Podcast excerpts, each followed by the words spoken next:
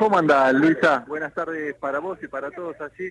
Acá estamos en el Salón de Pasos Perdidos, el salón contiguo al recinto de la Cámara de Diputados, donde se está debatiendo, pasada las 2 de la tarde, el presupuesto para el periodo 2023. En el poroteo, en los números, este año me parece que el oficialismo va a conseguir más que los votos suficientes para darle media sanción. Hay acompañamiento de algunos bloques provinciales, incluso desde el propio Juntos por el Cambio se ha dicho que la Unión Cívica Radical, en sus dos vertientes, ¿no? La que responde a Mario Negri y Evolución Radical, a, priori votarían a favor, la coalición cívica en contra y el PRO, por boca del propio eh, Cristian Ritondo, el presidente del bloque, se abstendría. Pero estamos con la diputada del Frente de Izquierda, Miriam Breckman. Bueno, la posición del bloque del Frente de Izquierda es rechazar este presupuesto para el próximo año cuáles son esos argumentos, el motivo por el rechazo.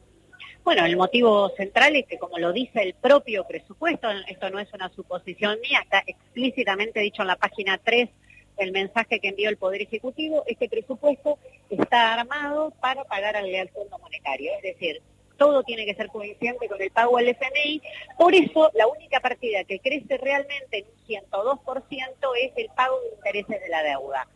¿Qué se mantiene? Se mantiene lo que vino en forma de separata, que es todos los beneficios que reciben las grandes empresas del país y todo lo demás baja. Todo lo demás baja.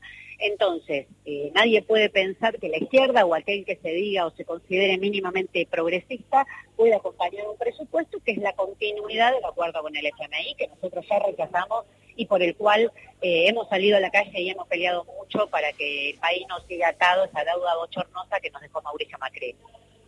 Ahora en este momento en el pasillo qué va a pasar con el famoso artículo 100, que es este artículo donde grabamos, donde graba el Poder Judicial con el impuesto a las ganancias. La posición del bloque del Frente Izquierda es jueces sí que paguen ganancias y no los trabajadores, ¿es así? Sí, primero felicitar al gobierno porque se ha cambiado el eje de la discusión, ha hecho una gran maniobra eh, política de sacar el eje de un presupuesto de ajuste, que ajusta educación, que ajusta salud, que ah, recorta aún más el presupuesto contra la violencia de género y estamos discutiendo esto, ¿no? En ese marco nosotros siempre hemos sostenido que los jueces no tienen que tener privilegios, no solo deben pagar ganancias, sino que deben cobrar como cualquier trabajador, que no pueden seguir gozando de los privilegios escandalosos que tienen y que nos parece bochornoso, yo lo decía hoy en las redes sociales, que sí, pagan impuestos a las ganancias, le afecta su independencia. Si van a jugar al fútbol con Mauricio Macri, eso no les afecta a la independencia. Si tienen relaciones con servicio de inteligencia o la Embajada de Estados Unidos, eso no le afecta a la independencia. A la independencia parece un chiste. Ahora, el problema es que tal como lo está redactado y lo mandaron, afecta un 4% a los jueces, pero el 96% de los afectados son trabajadores. Entonces, lo que nosotros vamos a pedir en el momento de la votación es que se separe, que se pueda votar por separado, porque nosotros estamos dispuestos a votar que los jueces paguen ganancias, no así, obviamente, los trabajadores y trabajadoras. Ni ellos, ni los camioneros, otras discusiones que también hay en este presupuesto. Eh, Luisa, compañeros, los dejo en contacto con la diputada Miriam Breckman. Bueno, ¿qué tal Miriam? Con Jorge Alperín te saludamos. ¿Cómo estás? ¿Qué tal? Buenas tardes. Bueno, entonces estarían acompañando, sí, cierto articulado, pero no el presupuesto en general. ¿Esto es así? ¿Entendí bien? Claro, lo que pasa, Luisa, es que es un presupuesto que dentro de sí contiene temas muy diversos, ¿no? Como este, eh, que no tiene que ver estrictamente con la discusión presupuestaria que se había iniciado y después se fueron agregando otros temas. Nosotros aclaramos en relación a esto, como digo, no es lo central de presupuesto, lo central de presupuesto es encolumnarse con el pago al fondo, recortar el resto de las partidas, etcétera, etcétera.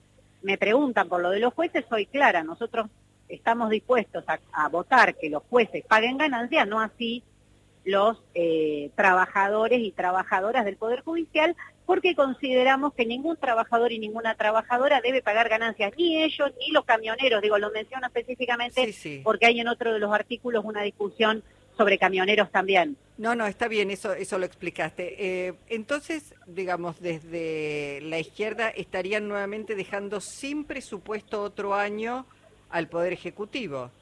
Bueno, si es este el presupuesto. Este presupuesto es un presupuesto invotable, como te digo, para nadie, ni que se diga de izquierda, ni que se diga mínimamente progresista, porque es un presupuesto que está totalmente atado al pago al fondo y que es con relación al PBI el presupuesto más chico, más chico de este siglo. Es decir, estamos en dimensiones muy, muy importantes. Por eso felicito al artista de los medios de comunicación que se le ocurrió meter la discusión de los jueces, donde está todo el mundo discutiendo eso y no el contenido del presupuesto que vamos, que sigue manteniendo lo fundamental del presupuesto de ajuste, que no solo fue denunciado por la izquierda, hasta Cristina Kirchner dijo hace dos años que, se estaba ajustando, que un año, y que por eso perdieron las elecciones.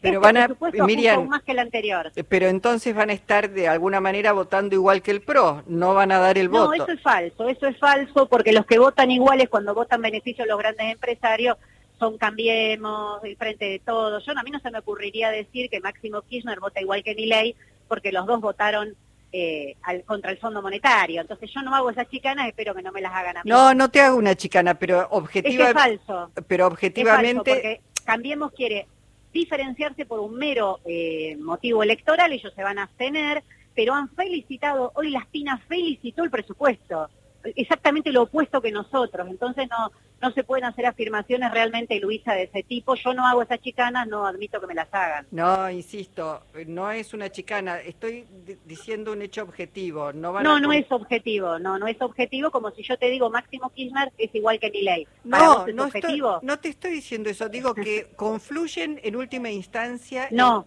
No, no, porque ni siquiera votamos iguales, ellos se abstienen y nosotros en contra, o sea que no, no en este caso ese meme no sirve de ninguna manera. Bueno, está bien, lo, lo. Bueno, eh, sí, entonces, en particular van a acompañar algunos artículos y otros, y otros no. Nosotros rechazamos el presupuesto de conjunto y rechazamos la orientación de seguir atando el país, el hambre de los pibes y pibas de este país, que un millón de pibes comen solo una vez por día para pagar la deuda fraudulenta de Mauricio Macri. Es la coherencia, es por eso que eh, estamos aquí como diputados y diputadas, por primera vez la izquierda tiene un bloque de cuatro diputados y diputadas, porque fue eso lo que dijimos en campaña electoral y es eso lo que estamos cumpliendo. No todos pueden decir lo mismo. Miriam, la llevo a otro tema. Eh, ¿qué, qué, lectura hace de, de, cómo avanza la justicia en la investigación del atentado?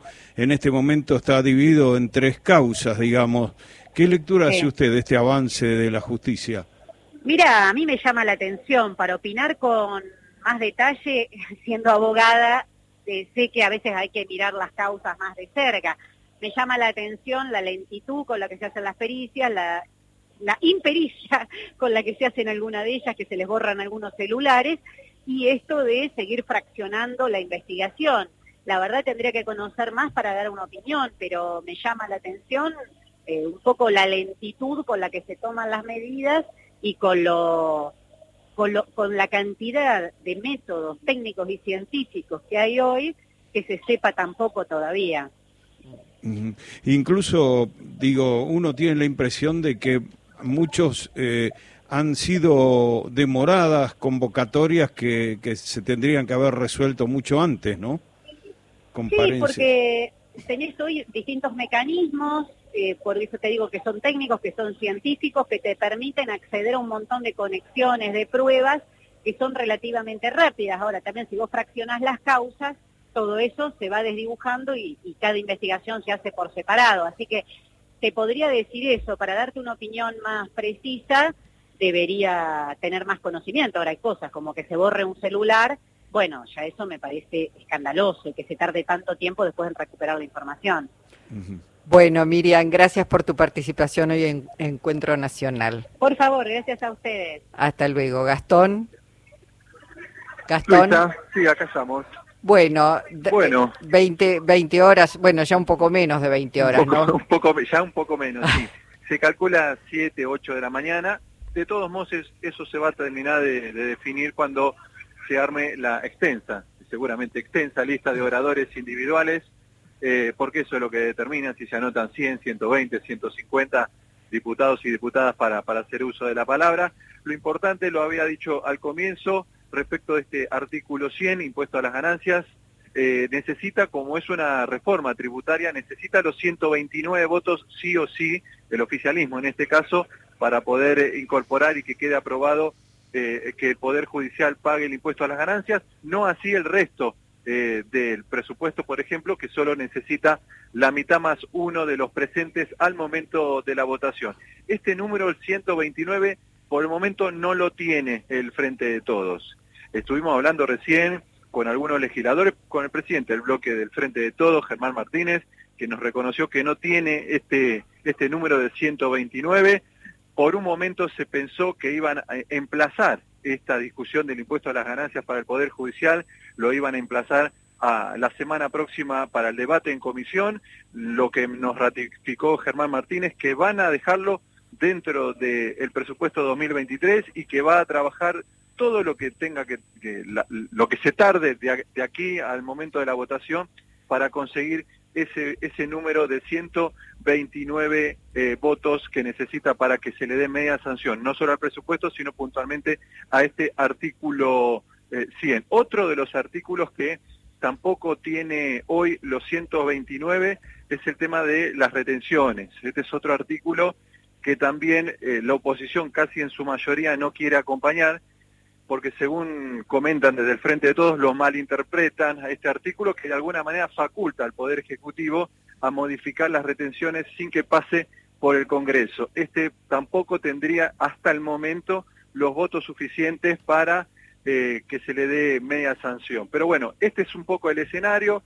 Lo otro, lo positivo para el Frente de Todos, es que muy buena parte de la oposición ya adelantó que va a votar de manera afirmativa. Todos los radicales, lo decíamos al comienzo. Yo te iba a decir, porque los radicales, bueno, hablé días pasados con Daña Tabela, una radical que no solamente elogió, digamos, al oficialismo por la forma en que se discutieron los temas, las incorporaciones de algunas sugerencias que se hicieron, sino que este, muchos, dijo radicales, ven con buenos ojos que la justicia pague. Este, sí, lo que pasa es que ayer estuvieron los magistrados, eh, lo decía, ayer estuvieron los magistrados, mañana supuestamente van a reunirse con Cristina Fernández, y eso parece que asustó un poquito. Parece que los que aplaudieron el día jueves cuando se incorporó este artículo 100 al proyecto, estoy hablando de los que aplaudieron por parte de la oposición, ¿no? Sí, sí, los que aplaudieron el día jueves que se incorporara este artículo al presupuesto, hoy parece que retrocedieron y no estarían acompañando. Por lo menos en el relevamiento que hizo Germán Martínez, eh, le habrían dicho que no, no acompañarían con el voto positivo. Esto es el escenario ahora, esto como bien decíamos, falta mucho, eh, muchas horas para, para la rosca, para las negociaciones, para alcanzar acuerdos y consensos, y dijo Germán, yo no voy a sacar un artículo. Si lo pierdo en la votación, lo pierdo. O sea, no, no, no voy a andar quitando y agregando artículos en un presupuesto que tiene cientos de artículos, porque en uno o dos no acompañe y no tengamos los votos, pero lo importante de la fotografía mañana seguramente va a ser un acompañamiento que, reitero, creo que va a ser más numeroso de lo que el oficialismo preveía al comienzo del debate, ¿no? Igual qué vergonzoso que se dejen presionar por un poder judicial, una porción del poder judicial. Ayer estuvo Llorens, entre otros magistrados, ¿no? Recordemos Llorens es el que se sacó la foto con el mate de Liverpool, ¿no? Sí, Me parece que eso intimidó un poquito a algunos legisladores de la oposición. Qué bárbaro, ¿no? Es casi cuasi mafioso, te diría, ¿eh? Sí. Sí, sí, sí. ¿Quiénes los van a defender de las tropelías que cometieron, más o menos? Bueno, nada, corre por mi cuenta. Bueno, eh, Gastón, seguramente te volveremos a escuchar durante esta tarde. ¿Cómo no? Acá estaremos. Un abrazo. Un abrazo. Gastón Fiorda.